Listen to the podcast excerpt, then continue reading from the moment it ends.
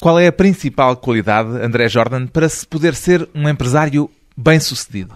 Paciência e persistência.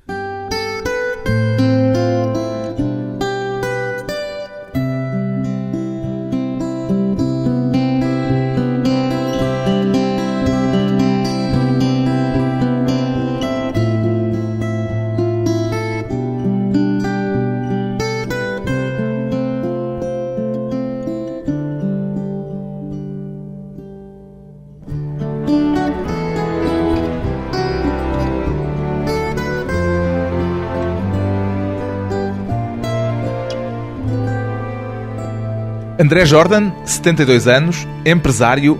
De que é que mais se orgulha no seu já longo percurso profissional, André Jordan? Olha, eu não penso muitas vezes nestes termos. Vai ter de pensar agora. Porque, em relação às minhas obras, o meu envolvimento com os projetos, com as pessoas que me ajudam a criar os projetos, é tão intenso que quando a obra fica pronta, quando a obra existe, eu já não tenho uma perspectiva dela. A sua criação e a sua construção, o seu desenvolvimento foi de tal maneira absorvente e eu fiquei de tal maneira envolvido na própria obra que eu já não a vejo. Então, eu vejo pelos olhos dos outros. A pessoa diz assim, por exemplo, recentemente as pessoas vêm me dizendo: Ah, Belas está tão bonito, está a ficar tão bonito. O Belas Clube de Campo. O Belas Clube de Campo. E eu já não, eu moro lá e já não vejo o empreendimento, porque, eh, como eu, digo, eu vivi aquilo, e vivo, continuo a ver com tanta intensidade. Inclusive, vejo os defeitos e os problemas. Olha, tem que avisar que uma coisa está quebrada ou há um buraco na rua, não sei o quê. De modo que eu não sei o que é que eu mais me orgulho. Mas quando pensa em tudo o que já fez, qual é a primeira coisa que lhe vem à memória? Realmente eu penso muito mais no futuro do que no passado. Pensei que me iria falar da Quinta do Lago, no Algarve. Eu posso falar da Quinta do Lago, que é o, o meu primeiro grande filho, né? Realmente eu tenho uma ligação afetiva com a Quinta do Lago muito, muito grande. Justamente, o André Jordan costuma ser apresentado como o criador da Quinta do Lago. É assim, normalmente é uma espécie de cartão de visita seu. Mas justamente é o que eu disse há pouco. Eu vejo a Quinta do Lago pelos olhos dos outros, apesar de ter lá casa e apesar de passar algum tempo também a vida lá, todos os anos, e não conseguir nunca me desligar da Quinta do Lago. Ainda continua a ter uma relação especial com aquele empreendimento? Sim, continua a ter uma relação especial com o empreendimento, mas não o vejo como os outros o veem, porque, como digo, eu estou lá, eu estou dentro, não tenho perspectiva. Tenho muito orgulho, principalmente, seja na Quinta do Lago, ou seja em Vila Moura hoje em dia, ou mesmo em Belas, o que mais me emociona são as pessoas que usam o empreendimento. Quer dizer, quando eu, eu chego, por exemplo, num domingo de manhã, na ponte da Quinta do Lago, que atravessa a Ria Formosa, ponte que nós construímos, e vejo dezenas, centenas de pessoas atravessarem a ponte, de todas as idades, de todas as nacionalidades, famílias, desde a avó até o bebê, portugueses, algarvios. Sente que lhe são devedores quando está a olhar para essas pessoas? Não, não sinto, mas de vez em quando, eu vou lhe confessar, com uma pequena vaidade, as pessoas que eu não conheço se aproximam de mim e me dizem isso. Ali mesmo outro dia, eu estava conversando com os amigos, ao pé da ponte, chegou uma senhora e disse, eu devo tanto a si, porque a minha vida é tão melhor, e ela não era sequer residente aqui do. Isso são pequenas coisas que são muito satisfatórias, claro. O que é que mais influenciou o seu percurso? A sorte, a determinação, o espírito de aventura, alguma outra coisa? Olha, já definiu tudo, são essas coisas todas. Sorte, determinação e espírito de aventura. Exatamente. E paciência, há pouco falava da paciência. Sim, a paciência, mas a paciência e a determinação ou a persistência tem que ser inteligente, porque a gente também não deve persistir de uma coisa que pode não dar certo. Temos que ter noção de quando persistimos, quando somos determinados, na busca de uma coisa que está bem concebida, que tem pernas para andar, porque também as pessoas se debatem a vida inteira com ideias ou projetos que não podem funcionar. E como é que faz a distinção entre aquilo que é viável e aquilo que deve deixar cair pelo caminho? Bom, há, há duas vertentes. Uma é a vertente técnica e a outra é a intuição. E a intuição funciona como no seu caso? É inspiração, é a gente chegar. Olha, eu já visitei centenas, milhares de terrenos, propriedades e tudo. A certo lugar que a gente chega e sente, sente aquela.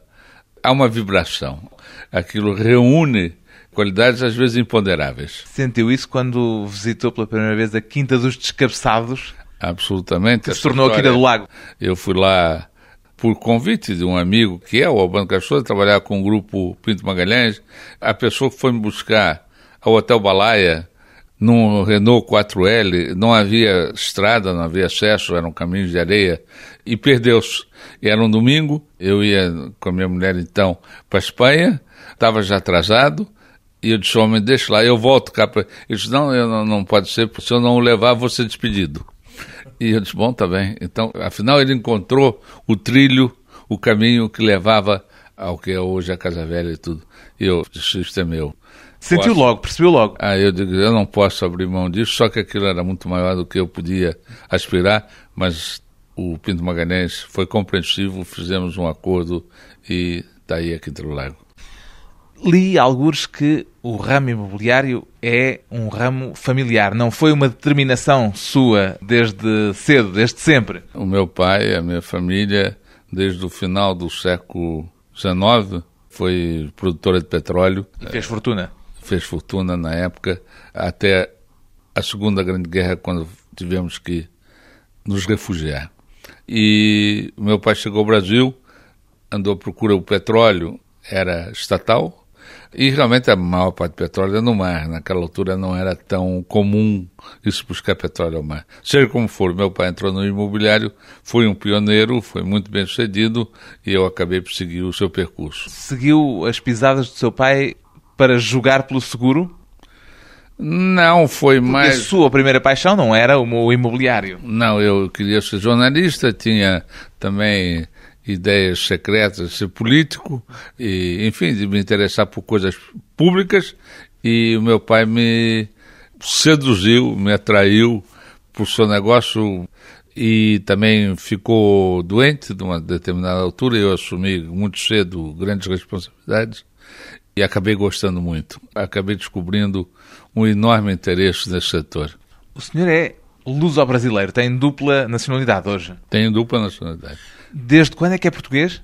Eu sou português, acho que desde 97. Eu não quis me naturalizar português enquanto o Brasil não admitia a dupla nacionalidade. Queria continuar a ser brasileiro? O Brasil nos recebeu, nos acolheu e nos tratou como filhos da terra quando chegamos durante a guerra.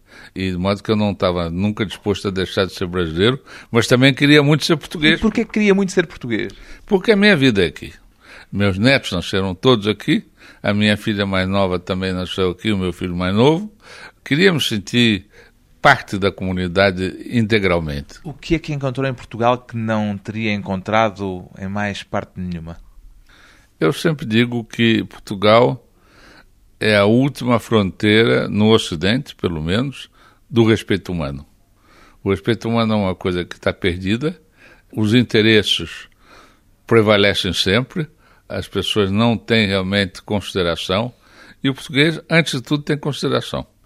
Antes do interesse, antes do lucro, antes da vontade, tem consideração pelo outro.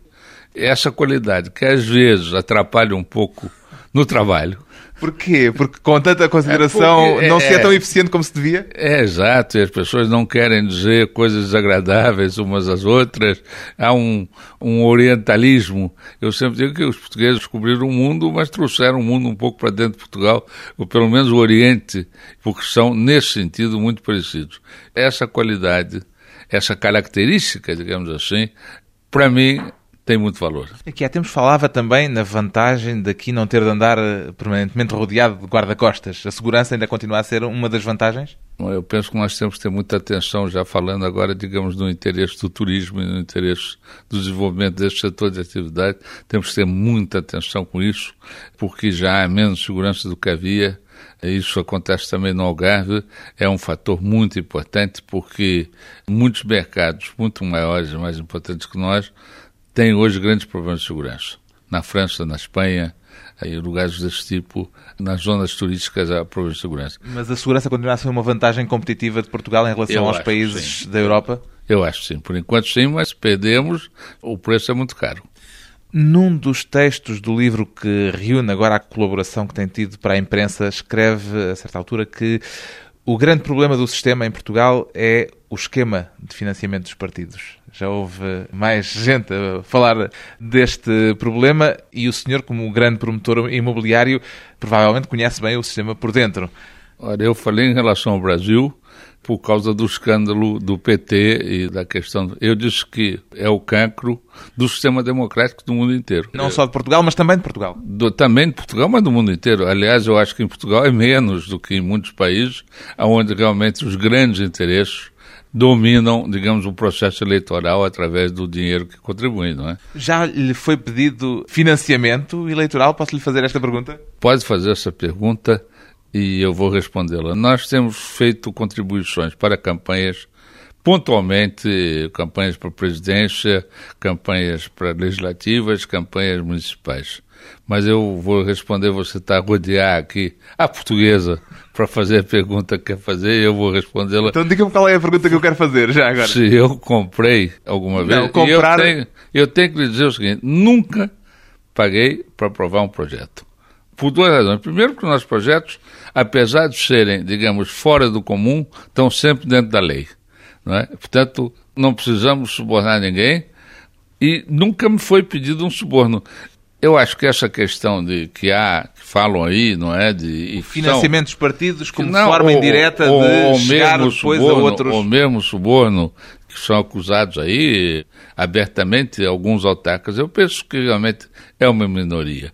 Eu penso que a grande maioria dos autarcas são honestos, ganham pouco, diga-se passagem, e eu tenho que considerar que a única razão que a pessoa quer ser presidente de uma Câmara é a vaidade, porque realmente é um trabalho muito difícil, mal pago.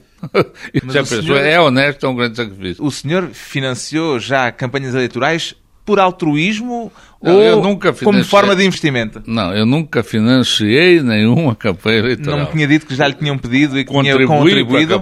Isso é financiar é parcialmente? Não, isso é uma coisa, contribuir, contribuições pontuais e não muito importantes a várias campanhas. Mas a pergunta é, por que, é que última campanha, participa numa campanha eleitoral dessa forma, sendo um grande empresário? Por, por altruísmo? Sim, por acreditar que as pessoas que estamos a apoiar fazem uma contribuição importante para o funcionamento do país e, portanto, merecem o nosso apoio, não é? Uma forma de participação cívica também. Sim. Depois de uma curta pausa, vamos regressar à conversa com o empresário André Jordan, um luso-brasileiro que nasceu polaco.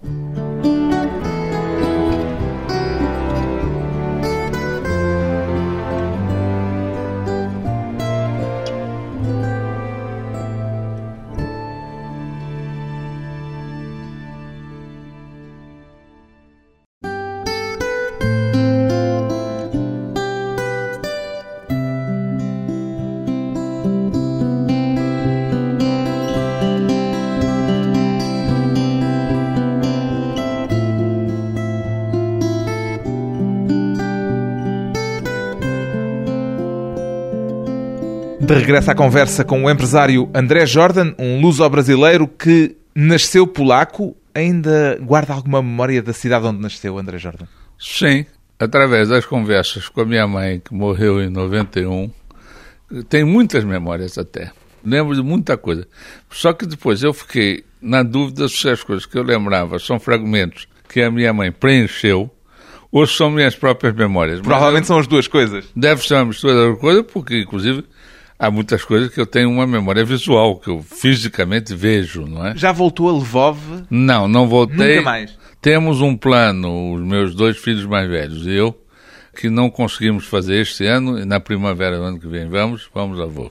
A cidade de Lvov é a sua cidade natal, que já mudou de nacionalidade, pelo menos tantas vezes como o senhor. Mudou, mudou... Hoje é uma cidade ucraniana. Quando meu pai nasceu era austríaca, depois ficou Polônia entre o fim da Primeira Grande Guerra e o final da Segunda, passou a ser União Soviética, foi incorporada à União Soviética no Tratado de Potsdam, aquela região toda da Polônia, e agora, depois da, da, da queda fim, da União Soviética, da fim da União Soviética, é a Ucrânia. O senhor fugiu de Lvov aos seis anos. Lembra-se dessas peripécias, digamos, Sim. da fuga? Sim, me lembro. O que é que guarda na memória? Nós saímos uma noite em dois automóveis em direção à fronteira da Romênia.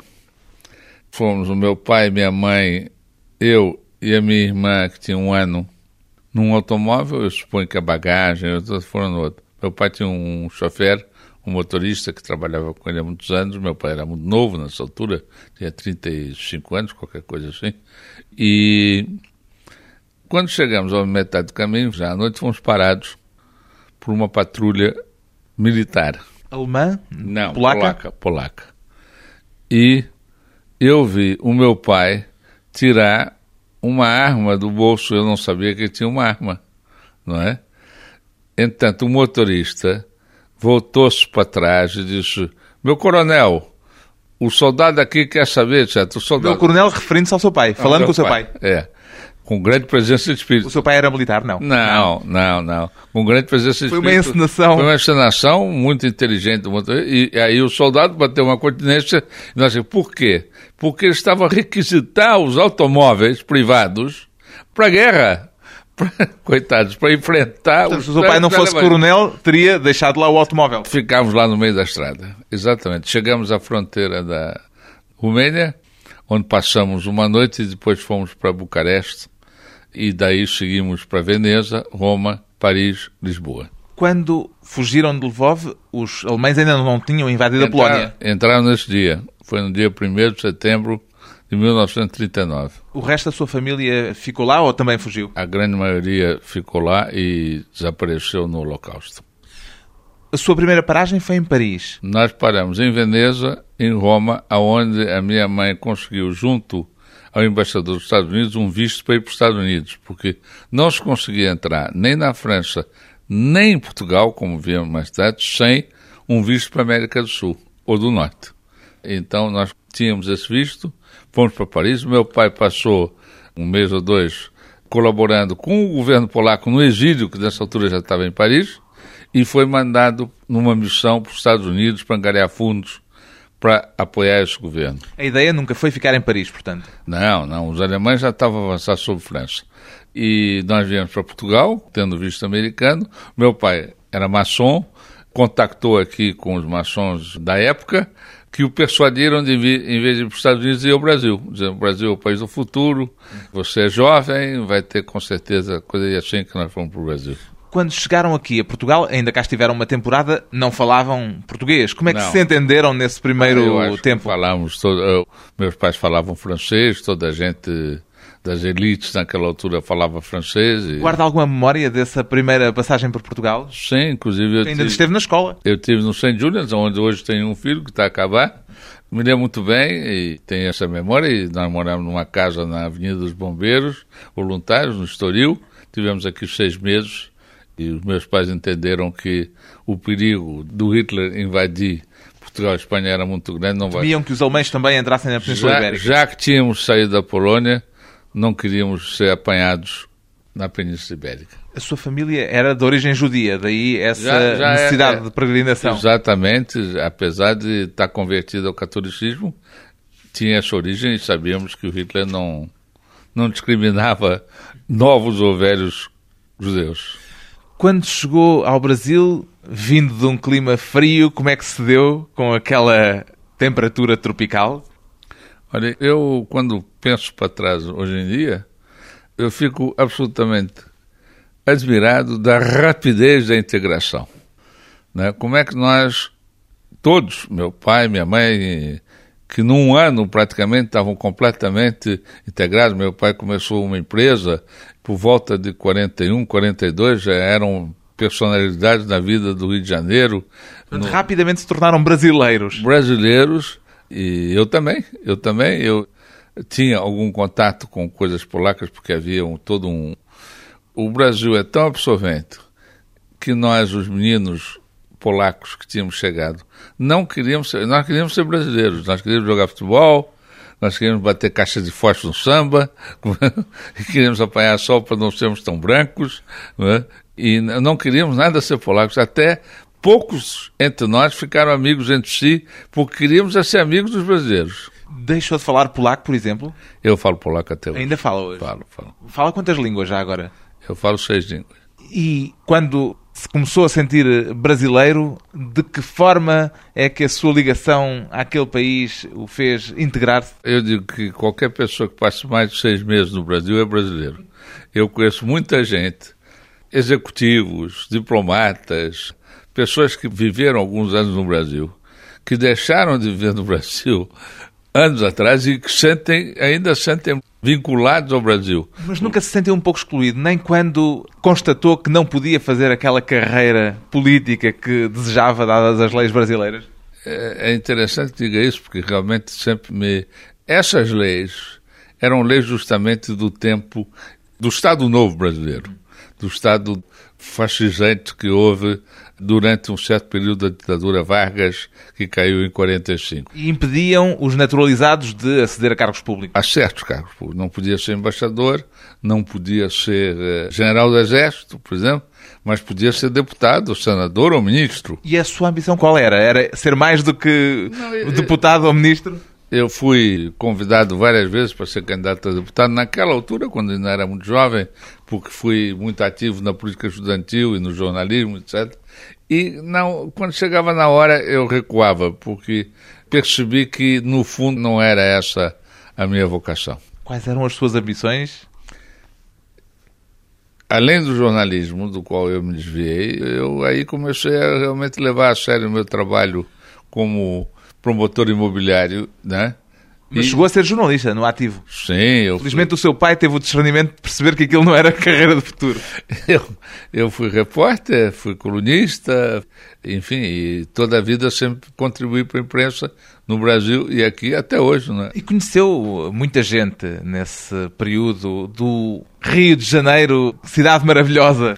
Sim. Conheceu o Tom Jobim, conheceu o Jorge eu, Amado. Eu acabei de escrever um outro livro chama-se O Rio que Passou na Minha Vida, que é, parafraseando o título de um samba muito conhecido do Paulinho da Viola, e que conta essa década de 50 a 60.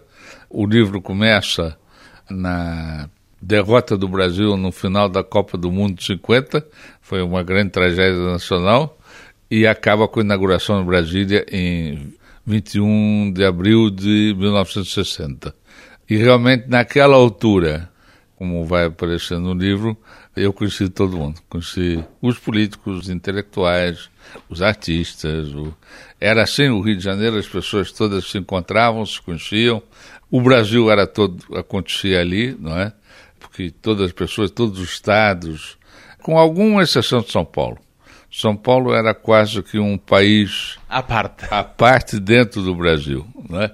Mas mesmo assim, eu ia muito a São Paulo e muitos paulistas vinham ao Rio, também conheci os paulistas. Mas é carioca? Eu sou carioca. Eu sou de Botafogo, que é ainda mais importante do que ser só carioca. E já agora, com essa dupla nacionalidade, se houver um encontro Portugal-Brasil, para que lado é que torce o seu coração? Eu vou ser sincero, eu sempre pensava como é que ia ser quando jogasse Portugal-Brasil. Há pouco tempo eu assisti um jogo Portugal-Brasil houve aqui um amigável, como se diz. Ganhou Portugal? E eu digo, eu torço pelo que está a jogar melhor. E assim Porque se resolve a questão. irritado com o que está a jogar mal.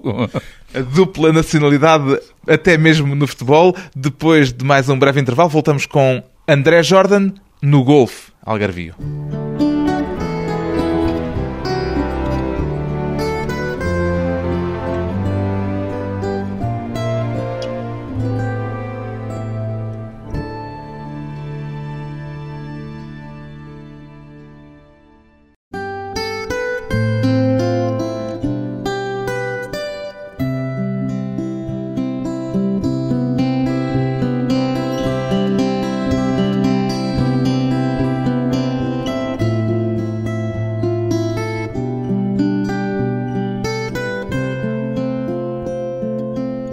Convidado hoje para a conversa pessoal e transmissível, André Jordan, o empresário que começou no início dos anos 70 a expansão turística do Algarve. Como é que descobriu o potencial algarvio para o turismo, André Jordan?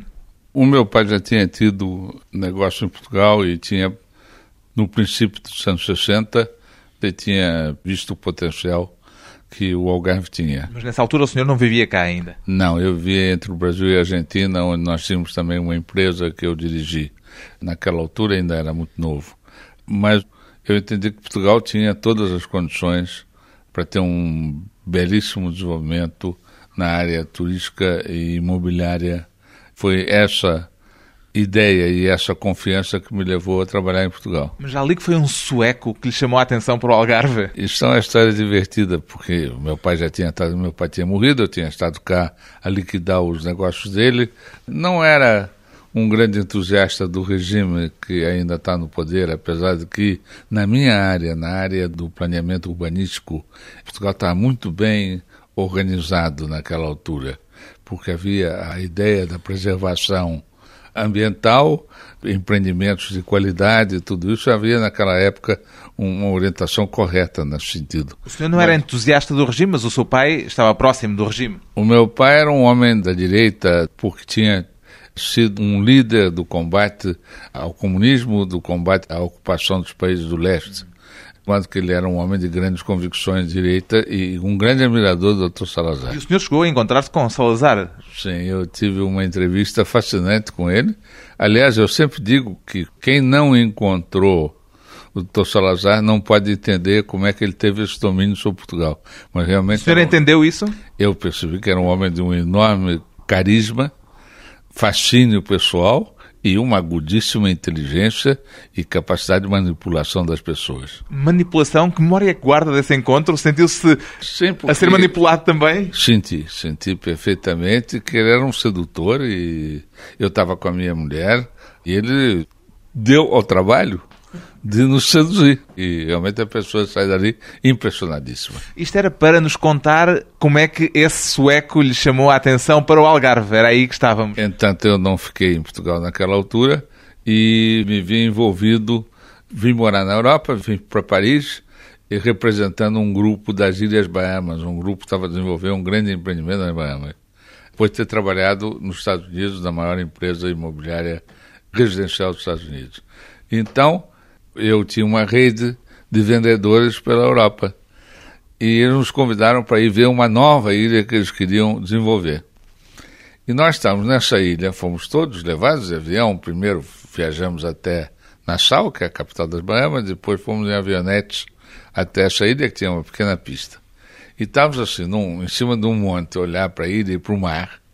E eu tinha ao meu lado um sueco, e dizer, olha, isto aqui não interessa, o futuro está no Algarve. Disse-lhe o sueco. Disse-lhe o sueco. O senhor não conhecia o Algarve ainda? Eu já conhecia o Algarve, mas não estava ainda centrado no Algarve. E eu disse, esse sujeito tem razão, eu sou um idiota, o que é que eu estou a fazer aqui na Bahama? Vou já para Portugal. E veio logo e para Portugal? E vim logo para Portugal. Assim. E assim que pôs o pé no Algarve, percebeu de facto que aquilo era uma terra de Sim. futuro em termos turísticos? Absolutamente. O que é que o Algarve era nesta altura, isto há quase 40 anos?